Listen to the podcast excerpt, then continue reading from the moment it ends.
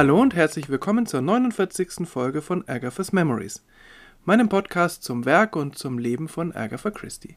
Mein Name ist Manuel Kronast. Das ist nun eine Folge kurz vor Weihnachten, aber wenn ich mich umschaue und wenn ich mit Menschen rede, merke ich, dass vielen ja gar nicht so richtig nach Weihnachten zumute ist in diesem Jahr. Immer wieder die neuen Nachrichten von Corona, neue Virenvarianten, neue Regelungen und so weiter. Und andere, ich denke jetzt mal an die vielen Pflegerinnen und Pfleger, zum Glück vielen Pflegerinnen und Pfleger in Krankenhäusern, in Pflegeheimen, die haben sowieso viel zu viel zu tun in vielen Fällen, um überhaupt sich irgendwie weihnachtlich zu fühlen. Und trotzdem, wie gesagt, wie gut, dass es diese Menschen gibt, wie gut, dass es sie und euch gibt. Falls jemand von Ihnen, von euch zuhört, vielen, vielen Dank. Ich weiß nicht, mit welchen Gefühlen die Menschen in England Weihnachten 1925 gefeiert haben. Es war politisch keine ganz ruhige Zeit, es gab immer wieder Arbeitskämpfe und immer noch hatten viele Menschen mit den Folgen des großen Krieges zu kämpfen. Ab und zu kommt das ja auch zur Sprache in den Werken von Agatha Christie. Andere beklagen den Verlust der guten alten Zeit. In der Fernsehserie Downton Abbey ist das ja ganz gut abgebildet. Wie es Agatha Christie selbst am Jahresende 1925 und zum Jahresbeginn 1926 ging, das habe ich ja versucht in der letzten Folge ein wenig darzustellen. Im Dezember 1925 hat Agatha Christie im Grand Magazine gleich zwei Geschichten veröffentlicht. Und das waren zwei ganz unterschiedliche. In der vorletzten Folge habe ich die Kurzgeschichte The Fourth Man vorgestellt. Das ist diese Geschichte mit dem Ausflug ins Übernatürliche. Gar nichts also für Weihnachten.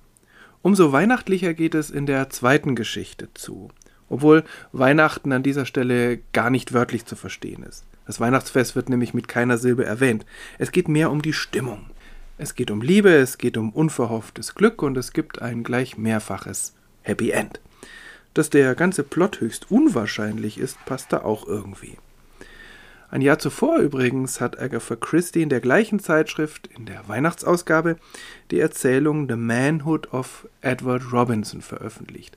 Auch eine Geschichte, die in höchstem Maße unwahrscheinlich ist in ihrem Plot, aber nicht ganz so wie diese Geschichte. Das habe ich in der Folge 41 vorgestellt.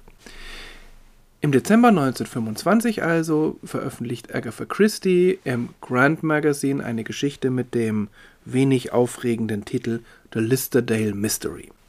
Die Geschichte heißt so, weil darin das Verschwinden eines Lord Listerdale eine gewisse Rolle spielt. In Buchform erscheint die Geschichte 1934 in dem Sammelband mit dem gleichen Titel.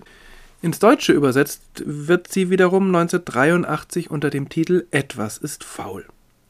Dieser übersetzte Titel passt dieses Mal ganz hervorragend, finde ich. Denn zunächst ist das ein Ausspruch, den eine der Hauptpersonen in dieser Geschichte fast penetrant gebraucht. There's something fishy. Da ist etwas faul. Und zum anderen hat diese Geschichte bei all dem Zuckerguss etwas, was nicht direkt fishy ist, aber mich zumindest sehr irritiert hat. Aber davon später. Worum geht es also?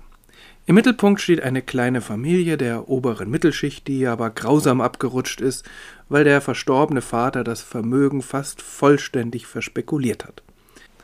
Deshalb müssen seine Witwe, Mrs. St. Vincent, und ihre Kinder Barbara und Rupert das angestammte Heim Anstays verkaufen.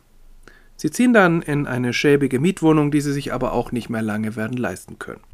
Das Ganze ist biografisch interessant, weil das eine Zeit lang und vielleicht auch noch 1925 eine ganz reale Angst von Agatha Christie war. Wenn es zum Beispiel heißt, My dear, said Mrs. St. Vincent, your father was never, in any sense of the word, a businessman. Meine Liebe, sagte Mrs. St. Vincent, dein Vater war nie, in irgendeiner Bedeutung dieses Wortes, ein Geschäftsmann. In diesen Worten liegt zunächst mal Resignation, vielleicht auch ein ganz klein bisschen Zorn. Darüber, dass dieser Vater, wir erfahren sonst gar nichts über ihn, so ein schlechter Geschäftsmann war und eben das Familienvermögen durchgebracht hat. Das ist die eine Deutung. Ich glaube aber vielmehr, zumindest so wie Saint, äh, Mrs. St. Vincent hier charakterisiert ist, liegt etwas anderes, nämlich Stolz. Stolz darauf, dass der Vater, obwohl das in die Katastrophe geführt hat, kein Geschäftsmann war. Das gehörte sich nicht, ein Geschäftsmann zu sein. Er war immer ein Gentleman.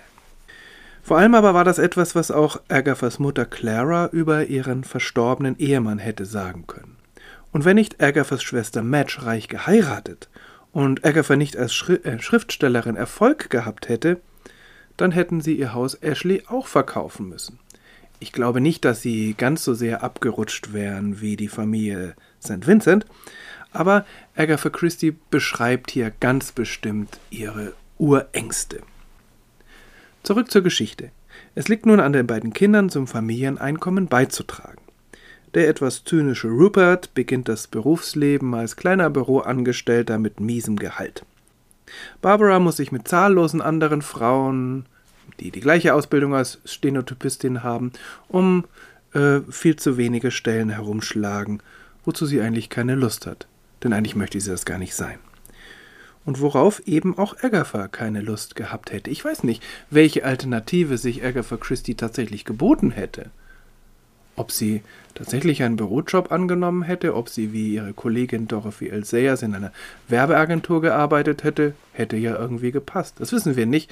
Und insofern ist es für sie vielleicht wirklich ein Glück gewesen, dass sie Schriftstellerin werden konnte und insofern nicht so ganz in das normale Arbeitsleben hineingehen musste. Wie auch immer, in dieser Situation nun liest Mrs. Vincent folgende Anzeige in der Zeitung. To gentle people only. Small house in Westminster, exquisitely furnished, offered to those who would really care for it. Rent purely nominal, no agents. Nur für Menschen vom Stand. Gentle People lässt sich ein bisschen schwer übersetzen. Kleines Haus in Westminster, exquisit möbliert, denen angeboten, denen es wirklich am Herzen läge. Miete nur symbolisch, keine Weitervermittler. Es stellt sich heraus, dass es offensichtlich keine Haken gibt. Ein wunderbares Haus, in dem sich Mrs. Vincent sofort wohlfühlt. Höchst geschmackvoll möbliert.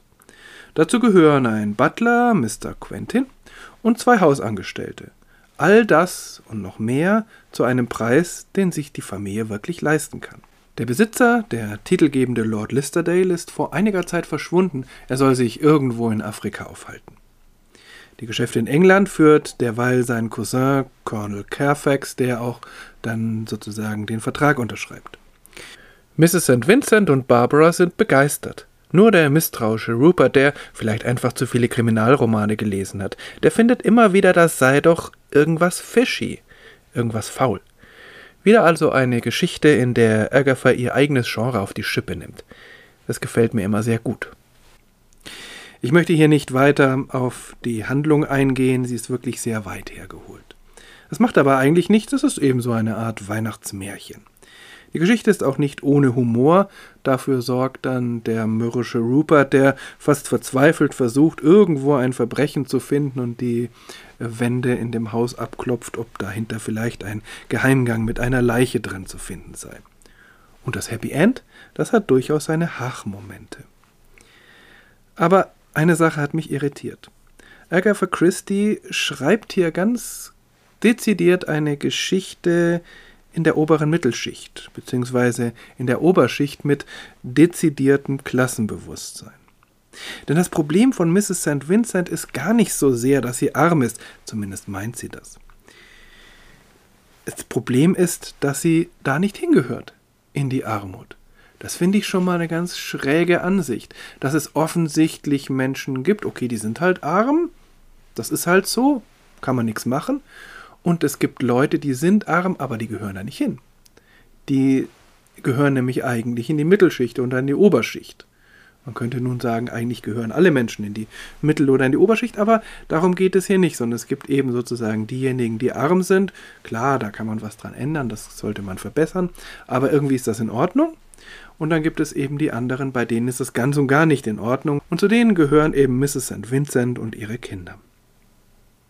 Und es nagt an ihr, dass ihre Kinder nun nicht nach ihrem eigentlichen Stand leben können. Es betrübt sie, dass Barbara in dieser schäbigen Mietswohnung ihren Verehrer Jim Masterson, der natürlich vom richtigen Stand ist, nicht gebührend empfangen kann. Und schon deshalb möchte sie unbedingt das Haus aus der Anzeige mieten, und das ist dann auch wunderbar, denn dort ist offensichtlich dieser Verehrer ähm, an der richtigen Stelle und es kommt dann auch zu einer Verlobung. Und andererseits stört es Mrs. St. Vincent, dass ihr Rupert sich mit einer wasserstoffblondierten Tabakwarenverkäuferin trifft. Das ist eine sehr nette Frau, wie auch Mrs. St. Vincent zugeben muss, aber sie gehört nicht zu ihnen, sie ist halt nicht aus der richtigen Schicht, sie hat nicht die richtige Klasse. Das ist ein sehr starres Klassensystem und eine sehr snobistische Haltung, die nicht wirklich aufgebrochen werden. Irgendwie ironisch.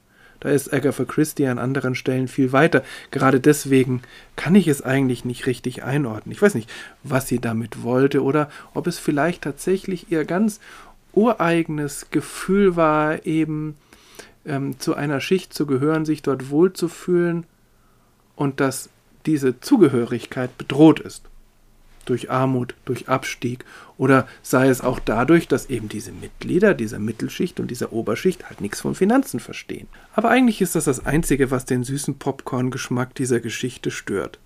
Sie passt also ganz gut in eine Weihnachtsausgabe. Aber trotzdem ist es die Geschichte des Jahres 1925, die mich am wenigsten begeistert hat.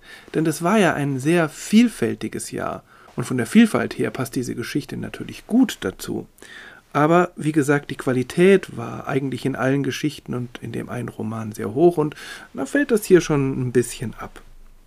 Die Zwillingsgeschichte in der Weihnachtsausgabe des Grand Magazine, also The Fourth Man, ist meiner Ansicht nach deutlich stärker. Aber wie dem auch sei, gut zu lesen ist auch diese Geschichte allemal. Nun aber wünsche ich Ihnen und euch ein trotz allem fröhliches Weihnachtsfest. Schön, dass Sie dabei sind, schön, dass ihr dabei seid bei diesem Podcast und ich hoffe, wir werden noch viele Folgen gemeinsam ja, erleben. Ich bin zuversichtlich, dass ich mich in diesem Jahr noch einmal melden werde.